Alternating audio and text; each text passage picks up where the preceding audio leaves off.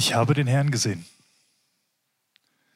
Die Geschichte von Lasse und Ben, die wir eben gehört haben, wie auch die Geschichte von Maria Magdalena, sie haben etwas gemeinsam.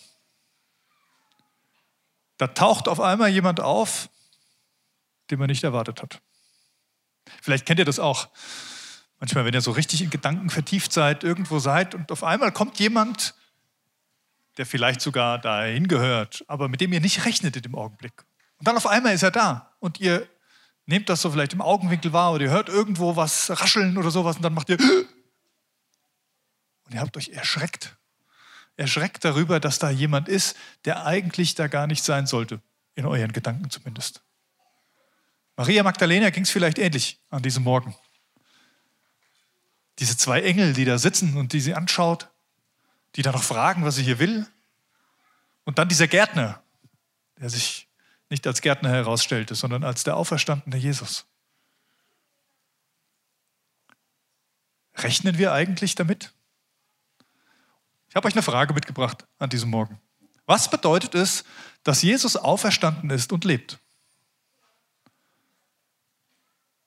Jetzt könnten wir eine große Antwortrunde machen und es würden viele richtige und super Antworten zusammenkommen.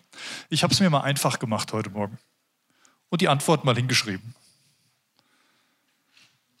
Es bedeutet alles. Alles. Das ist ja so ein Wort. So ein Wort, was wir häufig verwenden, um Dinge zu verallgemeinern. Oh, du hast wieder alles liegen lassen. Das stimmt ja gar nicht nicht alles. Man kann ja gar nicht alles liegen lassen, man hat ja gar nicht alles. Der Satz ist ja nicht komplett. Man müsste ja sagen, alles, was du anhattest, hast du liegen lassen, zum Beispiel. Du hast ja alles vergessen. Hast du alles vergessen? Nein, wenn du alles vergessen hättest, das wäre ein Problem. Dann würde niemand vor dir stehen. Dann gibt Menschen, die vergessen leider alles und das ist nicht so spaßig. Nein, das heißt, du hast doch diesen einen Gedanken, den ich dir gesagt habe, den hast du doch vergessen. Und wir, wir Menschen, wir neigen dazu zu verallgemeinern und das, das Wichtigste da drin eigentlich wegzulassen. Und das sorgt dafür, dass das Gegenüber sagt, oh, alles, immer, nie. Aber hier, heute Morgen, in der Geschichte von Jesus und der Auferstehung, da stimmt's mal. Alles. Dass Jesus auferstanden ist und lebt, bedeutet alles. Und ich habe euch auch ein paar Stellen aus der Bibel mitgebracht, die das belegen. Alles ist unter seiner Herrschaft. Alles.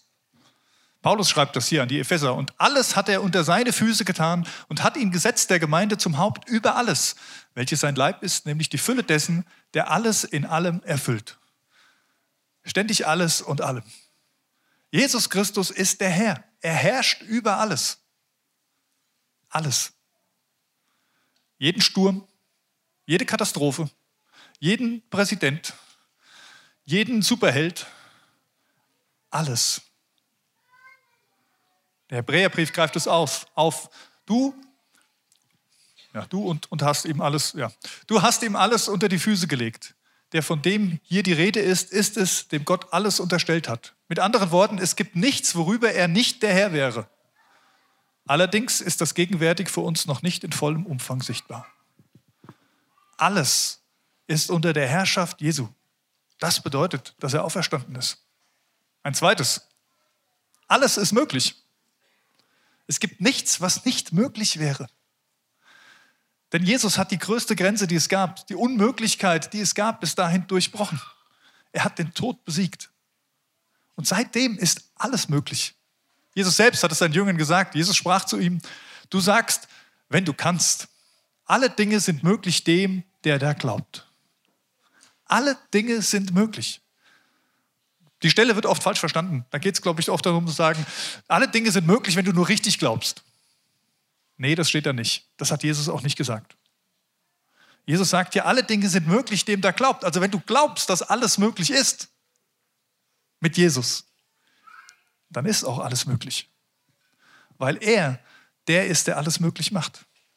Das bedeutet, dass Jesus auferstanden ist und lebt. Alles ist möglich.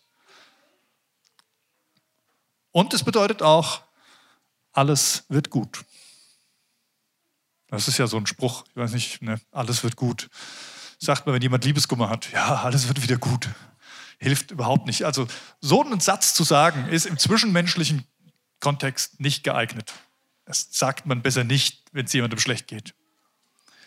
Aber heute Morgen an Ostern ist es wieder wahr. Alles wird gut. Römer 8. Und wir wissen, dass für die, die Gott lieben und nach seinem Willen zu ihm gehören, alles zum Guten führt. 1. Petrus 5. Überlasst all eure Sorgen Gott, denn er sorgt sich um alles, was euch betrifft. Und Offenbarung 21.5. Und der, der auf dem Thron saß, Jesus, er sagte, ja, ich mache alles neu. Alles wird gut. Das ist die, die Hoffnung, die in Ostern drin liegt. Das ist die Hoffnung für unser Leben hier, die wir noch nicht auferstanden sind im Leiblichen. Aber Jesus, er herrscht und er hat alles unter seinen Füßen. Bei ihm ist alles möglich und es wird alles gut. Und das führt mich zu dem vierten Gedanken. Alles zur Ehre Gottes. 1. Korinther 10, da schreibt Paulus, ob ihr nun esst oder trinkt oder was ihr auch tut, das tut alles zur Ehre Gottes.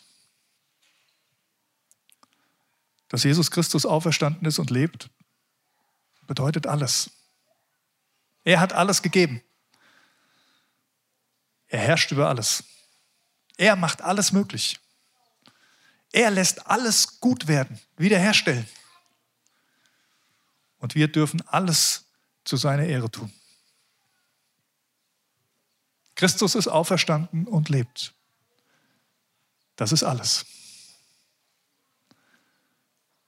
Klingt so ein bisschen banal wie, das ist alles. Mehr nicht oder was? Nein, alles. Und Ostern bedeutet für uns, dass wir auch alles in die Hände von Jesus Christus legen sollen. Dieser Auferstandene, der regiert über alles, der alles gut macht, er ist hier mitten unter euch. Er ist bei jedem von uns und er will uns begegnen. Und er will uns alles schenken. Und wir dürfen mit ihm gehen in jeder Lebenslage. Alles, was uns betrifft. Unser ganzen Verstand, unser ganzes Herz, unsere Seele, alle unsere Emotionen, alles, was uns ausmacht, dürfen wir ihm geben und mit ihm leben. Halleluja. Halleluja heißt, Preist den Herrn, lobt Gott. Hallel heißt loben, preisen und Ja steht für den Namen Gottes, für Jahwe. Halleluja. In der Fastenzeit vor Ostern spricht man das in, dem, in der Kultur nicht aus. Man ruft nicht Halleluja in dieser Fastenzeit, die 40 Tage vor Ostern. Aber an Ostern umso mehr. Und deswegen haben wir es heute schon ein paar Mal gesungen. Wir wollen es gleich auch nochmal miteinander tun. Wir wollen Halleluja singen. Und in diesem Halleluja steckt etwas drin, was mehr ist als nur zu sagen, ja, lob den Herrn, sondern das ist der Ausruf der Erlösten. Die Erlösten, die sagen, Jesus ist alles für mich und ich möchte alles mit ihm leben. Das sind die, die rufen und singen Halleluja. Preis den Herrn. Das wollen wir jetzt auch gemeinsam tun. Wir wollen Gott loben und ihn preisen. Das erste Lied, was wir gemeinsam singen wollen, ist ein altes Lied aus dem 18. Jahrhundert. Aus England. Deswegen ist es auch Englisch aber es steht ein deutscher Untertitel dabei. Das heißt, ihr könnt das lesen und es kommt immer wieder ein Halleluja vor. Und mindestens das habt ihr irgendwann drauf und könnt es mitsingen. Es ist ein Lied, was von Charles Wesley geschrieben wurde, also in der Erweckungsbewegung von England. Und es ist mein Lieblingsosterlied. Deswegen habe ich es heute mir gewünscht und ich bin euch dankbar, dass ihr singt und ich lade euch ein, kräftig mit einzustimmen in das Halleluja.